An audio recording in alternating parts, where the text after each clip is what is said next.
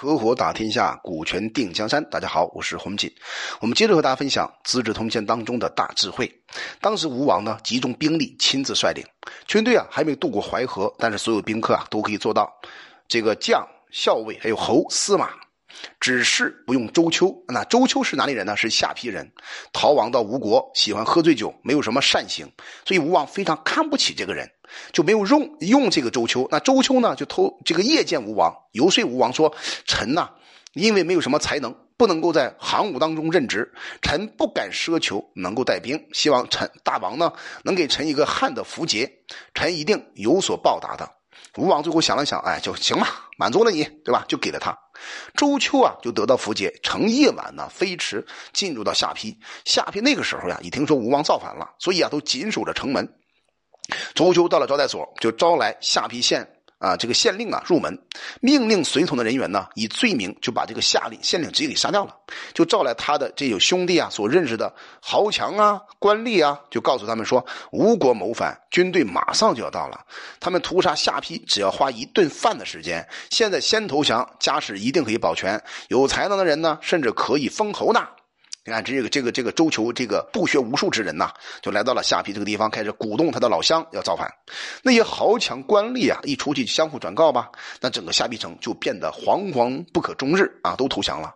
所以周丘啊，一个晚上就得到了三万个人啊，派人马上向吴王进行报告，就带着军队啊向北攻占了城邑啊。等到阳等到了阳城呢，军队啊已经到达十几万人了。打败了阳城中卫的军队，但听说吴王失败逃走，自己料想无法和吴王共同建立功业，就带兵回到了下邳，还没有还没有到。结果呢，这个周姓周的周丘啊，就背上长了个长了一个很大的一个脓包啊，发病而死了。这个哥们死掉了。到了这个后来呢，就这一天呢，发生了日食。吴王弃军逃亡之后啊，军队就溃败分散了。有些士族呢，就干脆投降了太尉啊，当时的周亚夫还有梁军。那吴王渡过了淮水，向丹这个地方逃跑，就往南方跑呗。那想借着东越自保啊，就是到了广州、广西啊、台湾这一带了。那当士族啊，差不多有一万多人呗。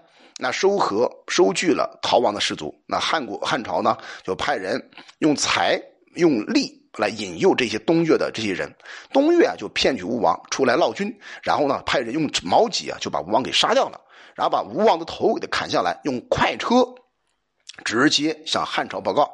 最后呢，吴王的太子居啊刘居逃亡到闽越这些地方，闽越是哪里啊？大家都知道啊，是今天的福建这一带啊。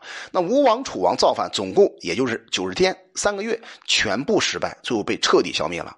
于是啊，很多将领都认为，哎呀，周亚夫他计谋太厉害了，太正确了，对吧？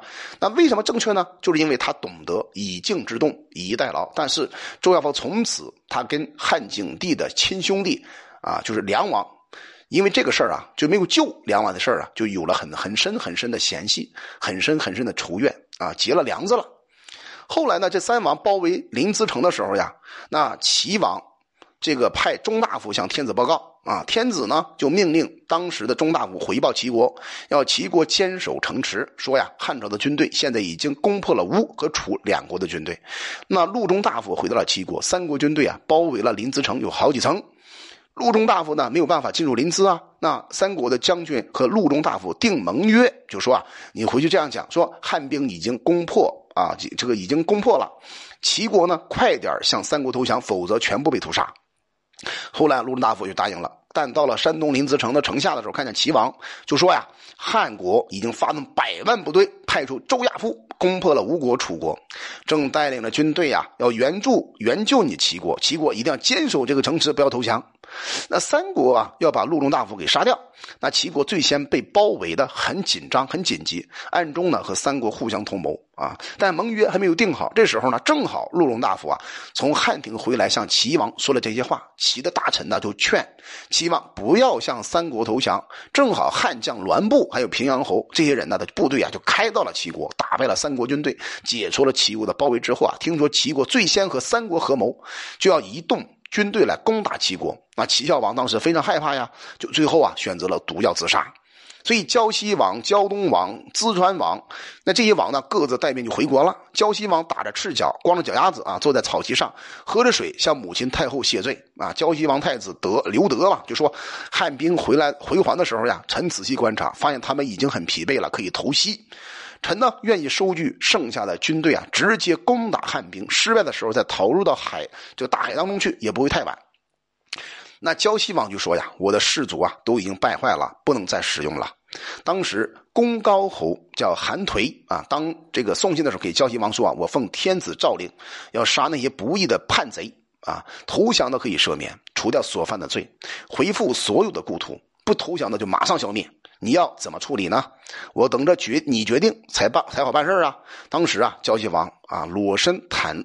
陆体啊，到了汉军呐营垒面前，叩头谒见了公高侯，就说：“哎呀，臣呐，昂尊奉法令不谨慎呐，使得老百姓受到了惊扰，劳累了将军远道到了我们这个穷困的国家，臣请处罚我以剁成肉碎之罪吧。”公高侯手拿着当时的金鼓，还有胶西王见面，就说：“你也为打仗的事所苦啊，我愿意听从你发兵反叛的经过情形。”胶西王当时叩头西行啊，就是跪在那儿往前一步一步走，就回答讲说：“当前晁错是天子用事的大臣，他随意改变啊汉高帝的法令，侵夺诸侯的土地。那刘昂这些人认为啊，他是不义之人。”恐怕他败乱天下，所以七国联合起来发兵要诛杀晁错。现在听说楚晁错已被杀了，那我们呢就恭谨的罢兵回去了。你看这个人啊，胶西王不是说能征善战吗？最后啊，他发现打不过整个的汉朝军队啊，不得不这样讲。后来将军讲：“你如果认为操作不好，为什么不向皇帝直接报告呢？而且又没有皇帝的诏令，兵符就擅自发动军队攻击守一不反的国家。从这点看，你的心意不只是要杀晁错这么简单吧？”这个话说的非常直接呀，就拿出了汉景帝的诏书，向胶西王直接宣读说：“你自己处理吧。”那胶西王说：“哎呀，好吧，像刘昂我这样的人呢，死有余辜，就自己把自己给杀死掉了。”最后呢，他的太母亲太后，包括他的这个这个五胶西王的太子也都死了。那胶东王、临川、淄川王和济南王呢，都被这个都被杀掉了。那厉将军的军队啊，到达了赵国，赵王呢带兵回到邯郸，固守在城池。那骊姬啊，就攻了七个月，还是攻不下来。那匈奴听说吴国、楚国失败了，也不敢也不敢啊进入边境来骚扰。那栾布呢，打败齐国，带兵回还。和骊姬的军队啊直接汇合，就引发河水淹灌了赵城。这个赵城呢被水灌坏了，赵王就自己自杀而死啊。那这个赵城这这个水啊，就是今天的漳水啊。那汉景帝啊，因为齐国开始时并没有叛逆之心啊，因为被迫呢才有反叛的计划，不是齐国本身的罪过，所以呢召见齐孝王的太子刘寿，就立他为。齐夷王啊，继续立他为王吧。当时冀北王也要自杀，希望能够保全自己的妻子和儿女啊，避着叛乱之国嘛。那齐人公孙护啊，就对冀北王讲说：“臣愿试试看，能不能替大王向梁王说明情况，让梁王把大王的心意转达给天子。如果游说而不被采用，那时候再死也不晚呐。”其实啊，梁王是谁啊？就是汉景帝的亲弟弟啊。后来公孙护啊，就见到了梁王，说啊。那冀北王的土地啊，东面连接强大的齐国，南面被吴国、越国所牵制着，北面啊被燕国、赵国所胁迫着。像这样子啊，可以说是四面受敌的国家，靠权谋实在是不能够防守自己呀，靠武力也不能抵抗敌寇的，又没有神灵怪异的方术来抵御国难。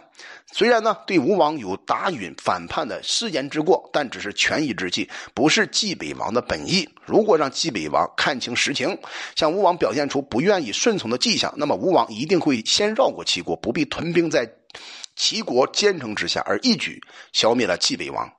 符燕。啊，然后呢，去招抚燕王、赵王，集中他们的兵力，那么山东诸侯的合纵就结好了，而且没有间隙可乘。现在吴王呢，连接诸侯的军队，驱使那些没有受过训练的民众向西和天子争权，但冀北王却始终恪守着臣节不投降，使得吴王失去了盟国而得不到帮助，不能够快速前进，最后像瓦土一样的溃散崩塌，破灭失败到不能挽救。这些啊，未必不是冀北王的力量啊。以小小的冀北王和诸侯争强好胜，等于是拿着羔羊的小牛的弱小身体啊，去抵抗虎狼一样的敌人。但是济北王呢，仍然固守住职责，不想屈服于敌人呐。